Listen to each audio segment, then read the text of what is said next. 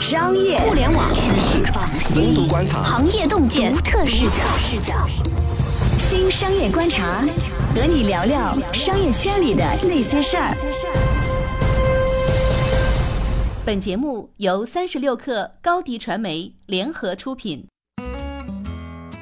大家好，欢迎收听这一期的新商业观察，我是三十六课的深度报道主编杨轩。这期呢，我们邀请到了我们写文娱的主笔，非常可爱的方婷老师。然后呢，刚刚映客上市了，这个也是方老师非常熟悉的领域。方老师跟大家打个招呼啊！Hello，大家好。其实大概一年前，我们当时跟映客的冯佑生一块吃了一顿饭，然后稀里糊涂的聊了一些有的没的。当时呢，其实正是映客准备说要跟宣亚国际做一笔交易，就相互买股份，然后借宣亚上 A 股。但是最后这个事儿没成啊。当时其实怎么讲，就直播还是挺风口浪尖的。但是到现在映客上市的时候，我觉得直播其实这行业有点没落了，有点昨日黄花的感觉。确实，杨轩刚才说的就是我们作为可能媒体上面的一个感觉，因为媒体有一个特别大的特征在于，我们远远看到的，不得不去看到的是更新的风口嘛。所以，二零一六年直播火起来之后，我们又看到了短视频的风口，又看到了游戏的风口。你可是那个写十五个月后直播的泡沫破了的那个人。对，我确实 写过一篇这样的稿子。我们当时给出的结论就是直播的泡沫破了，但特别高兴的是，呃，没破是吗？对，我们以为破了，其实没破。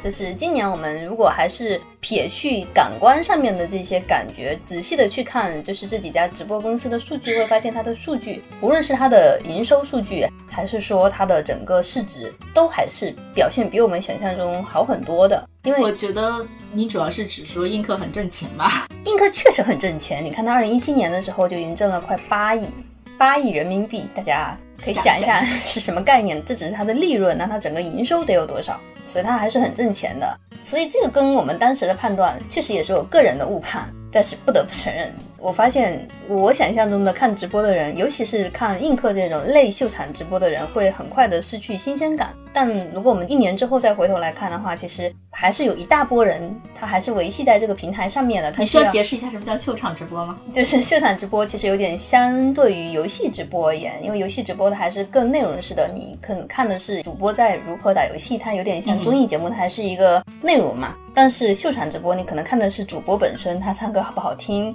会不会会开玩笑，或者说说白了吧，他长得好不好看。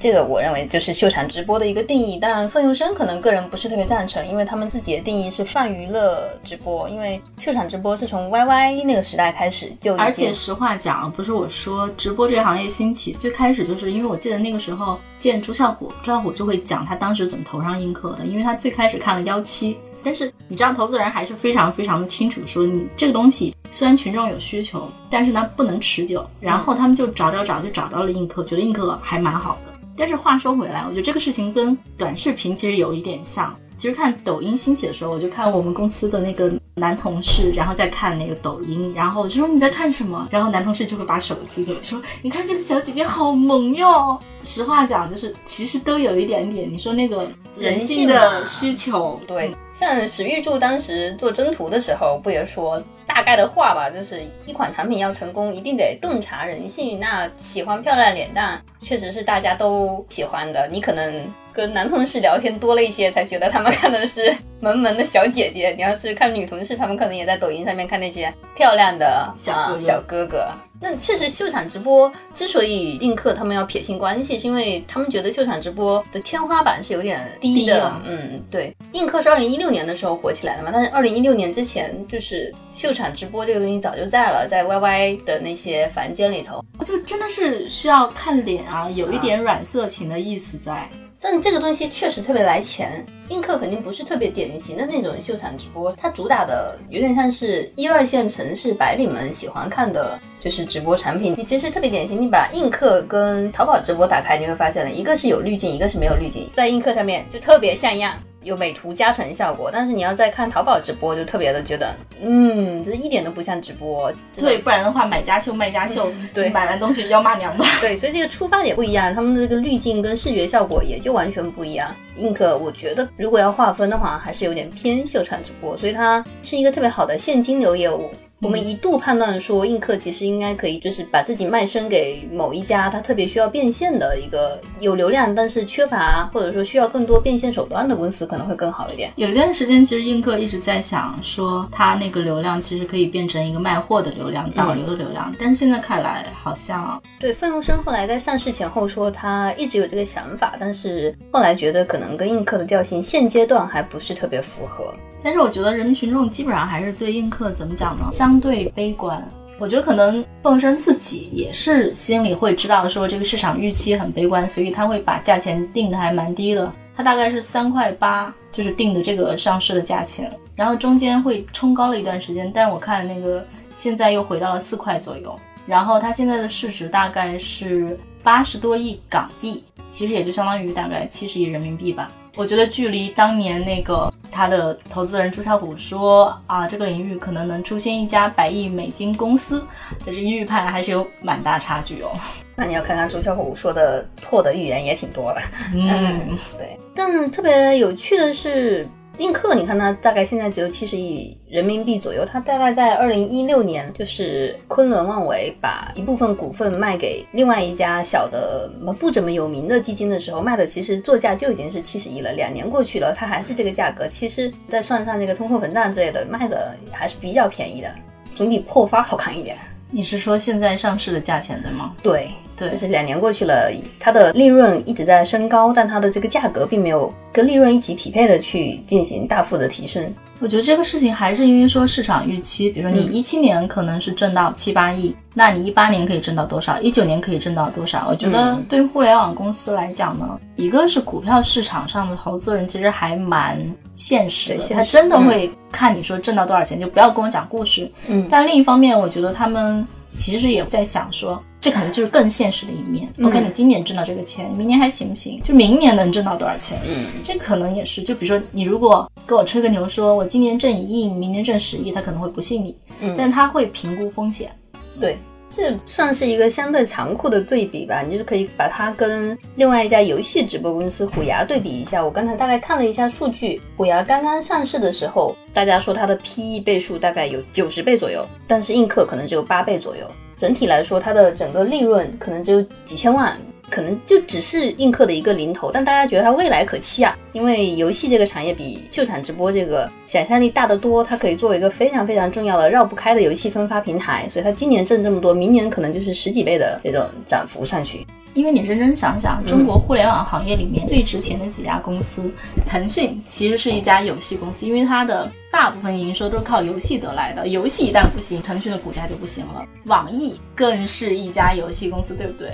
对，你看网易最近的股价就不是特别的好看，就是因为它的游戏业务一直被腾讯死死盖住。但虎牙它的利润那么低，也是有个原因在于，我们可以把游戏直播当成内容来看，就像我们一开始说的那样，所以它前期就要不断的去投入，做一些节目，挖到那些特别好的顶尖的主播，转会费。就是你看游戏直播这个行业，它的这个主播之间的分拨其实会比那个秀场直播多很多，都有嘛。但是相比较而言，它的整个人才的竞争态势就会更激烈一点，就说明它是一个内容行业。方老师去年写直播的稿子在我身边，然后晃来晃去，我是看到方老师打开那个直播的那个 app，实话讲，我就觉得说，嗯，天哪，好无聊啊！真的就是那个内容兑水兑得非常严重，因为直播你一播少说也得两三个小时，你不知道什么时候真正的那些付费的。打赏的人才会进来嘛，所以你就不由得把内容撑撑撑撑撑撑撑撑特别特别长，确实废话很多。就我那时候是不得不连续看俩小时左右同一个人那，就会发现他刚刚打开他镜头跟后面第二个小时他说的东西其实都是差不多的，因为确实没那么多内容，车轱辘话来回说。嗯，短视频可能就还好，因为毕竟还是经过剪辑的，是吧？而且他们一个十五秒短视频可能搞了几个钟头呢。嗯，那如果按照互联网上面特别特别流行的说法，就是效率，就 save time 跟 kill time 来说，你会觉得这两个一个是杀时间的，一个是提高你效率的吗？并不是，其实俩都是杀时间的，但是我会觉得说它的那个感官刺激度是不一样的，浓缩了。对，浓缩了。比如说短视频是浓缩的，但是直播还是就是你觉得时间被兑水了，然后可能大家看下去就是为了，比如说我当爸爸我很爽，让你对我以礼相待，或者是说我希望说我能够结识你，或者跟你有互动，大概也就是这样了。他们切中的其实虽然说都是娱乐这个大的门类下面，我觉得他们可能切中的可能人群会有重合，但是可能还是两种人吧，一种是特别需要一个声音跟人在那边陪伴的，一个可能还是睡前谈下或者跟我把这个转发给你看，我觉得我们两个之间有共鸣，觉得这个猫好好笑，或者是这个小靓仔好帅之类的。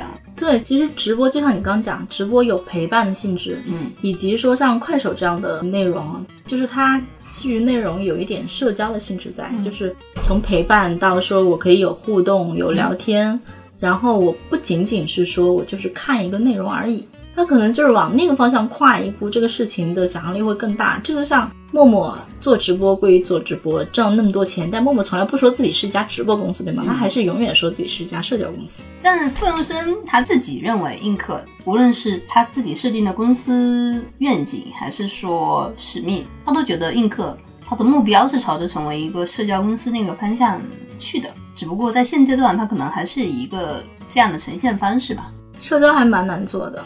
对啊，要不然为什么电商公司后面除了起来了这么多能够冲击腾讯的还是很少？因为门槛特别高。我们说映客想要成为一家社交公司，其实从它的股票代码就可以看出，它的股票代码是三七零零三，代表的映客成立了三年。七零零是那个跟腾讯的那个股票代码有一定的重合度，所以分红升级的还挺有野心的。原来有这个讲究啊，没想到啊。嗯，我们继续说回短视频的这个效率问题啊，我觉得直播风口。是后面很快就被短视频给替代了。前几天抖音刚刚公布了一个数据，你虽然说没有那么频繁的打开抖音，但你觉得抖音的月活大概有多少？过亿吧，因为我印象中涨得非常快，大概在去年年底的时候，一七年年底，然后快手忘了是月活还是日活已经超过七千万，然后那个时候我记得当时的数据，抖音已经差不多是一亿了。那现在又是七月份，已经半年过去了嘛，那肯定是又往上涨。去年年底的时候，我们说抖音的日活快要追上快手，那个时候我们就已经非常惊诧了，因为日活接近过亿是一个非常可怕的数据。但是前阵子抖音刚刚公布了它的月活数据，国内每个月固定打开或者说每个月会打开抖音的用户是三个亿。考虑到抖音目前还是相对而言定位年轻人的一款 app 嘛，所以三个亿这个数很可怕的。但认真想想，其实我觉得这个其实就是大家的内容消费吧，就是从文字向视频转的这个大潮里，它可能有一股大浪转去了短视频，还有一些人残存在直播里。其实想想，我觉得直播有一点类似于一个过渡性产品，或者类似于说这个大潮里的一一个小分支。非常有道理。说起来，如果我们按照数字来看的话，它的年份也就一年多前。但是你现在我做那个稿子，也是一种恍如隔世的感觉。就是群众们起码舆论上面退潮还挺快的，很快就会唱衰直播。那个时候我我写直播的稿子，就有人在下面留言说：“这么多人看直播吗？难道我是这个世界上的少数人吗？”其实不是的。你现在不看短视频，你才是少数人；不看直播还是正常的。它取决于你忙不忙。其实短视频我自己本身看的也不多，我相信就是听这个节目的人里面，应该还是会有三亿分之一，但是也有很多人是不看短视频的。因为现在以前有一波人说抖音也想做社交嘛，虽然说映客没有做起来的事情，抖音有可能做得起来吗？实话讲，快手还是有可能做起来吧。我觉得抖音还是非常内容向的，嗯，它非常讲爆款。我们现在讲所有抖音的逻辑，其实都是基于说头部内容、漂亮的小哥哥小姐姐、爆款内容，然后有一个非常大的曝光量，然后广告主来投广告。它是这么一个逻辑，无论是说红人自己接广告，还是说那个抖音在自己的 feed 里面插广告，它是流量加广告的逻辑。所以就是社交这个东西怎么说呢？需要一些去中心化，让每个人都有展示自己的空间，是吗？对啊，我之前在跟你讨论这个事情之前，我没有想到它的产品变现逻辑是更多是需要流量集中化。我之所以觉得它有可能做成社交，是因为它第一，它的月活用户已经挺大，足够大了。另外的话，今日头条确实是有意识的在往这方面转。映客做不成，可能是因为它的用户没有那么大，但这个抖音已经做到了。然后映客它可能就还是看脸嘛，但是抖音上面可能更多的还是创意呀、猫猫狗狗啊，我觉得这也是一种共同的兴趣啦。所以我觉得它可能更可能做得成一点。还有个原因，可能也是因为头条不知道会不会给抖音足够多的时间让它去做社交的这种链条。虽然说头条从来没有承认过，但它的广告要达到一百亿左右。所以他可能还是得不断的插广告，插广告吧。这两天他刚刚做的一个事情，就是会有一些官方对接的 MCN 机构，给他们更多的资源倾斜。为什么觉得快手做得成呢？快手就是给你展示一个普通人展示自己的机会啊。那你可能也只是作为观众来看呢。相比较而言哦，嗯，我一直觉得快手做的是社区，社区和社交呢就是很像，但是还不是那么一样。社交里面又分陌生人社交和熟人社交，就是社区有点像。早期的九十年代的 BBS，嗯，然后社交还是更点对点一点。说到这个哈，我之前也想过另外一个不着边际的问题：为什么直播的变现效率这么好，短视频的风口这么的强烈，微信都没有正经做？你觉得他在做减号，不想自己太复杂是吧？微信虽然没有做，但腾讯很着急啊。确实，这个斗鱼、虎牙都是腾讯的，但它也是基于游戏分发的需要会更强一点。娱乐这件事情。虽然说对于每个个体来说，就无非就是你怎么打发，呃，放学后、下班后的时间，但是对于这些大公司来说，你的时间就是金钱，对，而且都是非常巨大的钱。只不过这块蛋糕大公司拿走了大部分。呃，我相信我们意识到的问题，我们站在第三方看到的问题，费用生作为操盘手，他肯定自己也看到了很多。就比如说他的一个秀场变现的天花板，虽然说现在活得很好，但是未来投资者的预期怎么样，他自己也会意识到。就是我们这边可以肯定的说，判断一下他未来会怎样。费用生肯定是已经在想做一些其他的改变了。映客在现在这个节点上面是直播公司，但是我们在比如说明年再回来看的话，它可能有其他的业务了。不如我们在这边畅想一下，这个映客未来会做什么样的业务？我这边有个独家消息，我所听到的就是映客它当时在年初的时候，他们抓到了一个非常非常好的救命稻草，这个所以他推出了那个映客之外的这个 单独的 app，叫知识超人。分身的那个知识超人一度是我。那时候看风投哈，看他们放出来的释放出来的信号，我会觉得这个是他们非常重要的转型的一个机会吧。直播受限了，直播答题就被管起来了，所以呢，这个直播答题这个 app 呢或者说那个业务最近正在转型。转型成为一个扑克牌这个 app，非常令人意外，是不是？他们应该还没有正式对外公布哈。但是 我确实是听到一些相对核心的人说，他们打算把知识超人那个改成我忘了，反正是跟棋牌相关的一个业务，因为棋牌也是可以有现金流嘛。话说回来啊，就是范佑生跟他的团队还是非常注重做一些这个变现效率比较高的、实在的。对，范佑生自己本身，我认为也是一个相对比较实在的人哈，能挣钱的业务，所以这个是映客未来的一个方向。然后前。阵子看映客的时候，他还专门做了个映客游戏，就是游戏的直播 app，单独的我还下过了。对，但是他确实也在做了。但是游戏直播这块，我觉得游戏的受众还是相对有选择性的，他可能就一下子涌向了斗鱼啊，涌向了那个竞争对手太强了。对，所以他直播也没有太大的动静。包括快手也在做那个直播的对游戏游戏，嗯，互联网变现三大招嘛，游戏直播广告。你觉得映客未来会做什么呢？实话讲。